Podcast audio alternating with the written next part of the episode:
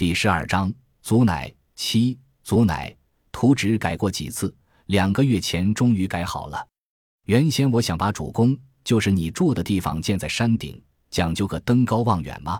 可后来琢磨，山顶的风太大，虽然吹不着你，可也不安静，还是建到半山腰合适。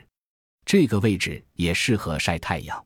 祖乃放心，我不会建一座孤零零的宫殿，把你抬到那里就不管了。虽然就是我那么做了，你也不会孤单。不知有多少人要去拜你。你的主宫是核心，此外还要建副殿和廊亭，从山脚开始，一直建到半山腰。到时候事后你的布置麦香，还有别人也得给他们建个住处。山脚下准备建个花园，种植上百种花卉。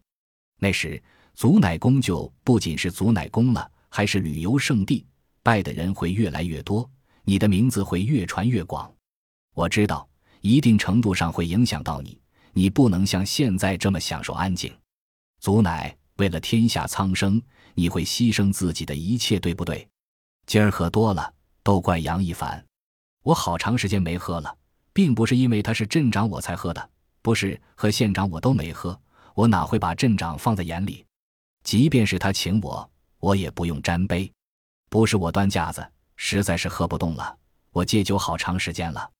今天我喝了，因为杨一凡说起他的表哥也是你接生的，那人在美国一所大学当教授，非常了不起。我一激动就开戒了，不是杨一凡灌的，他不敢，是我自己喝多的。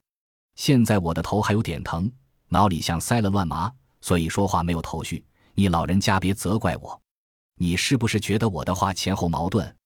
一会儿说为了你，一会儿说为了苍生，不不矛盾的，因为你心系苍生，哪怕你现在还不是仙，可你早晚会成仙的。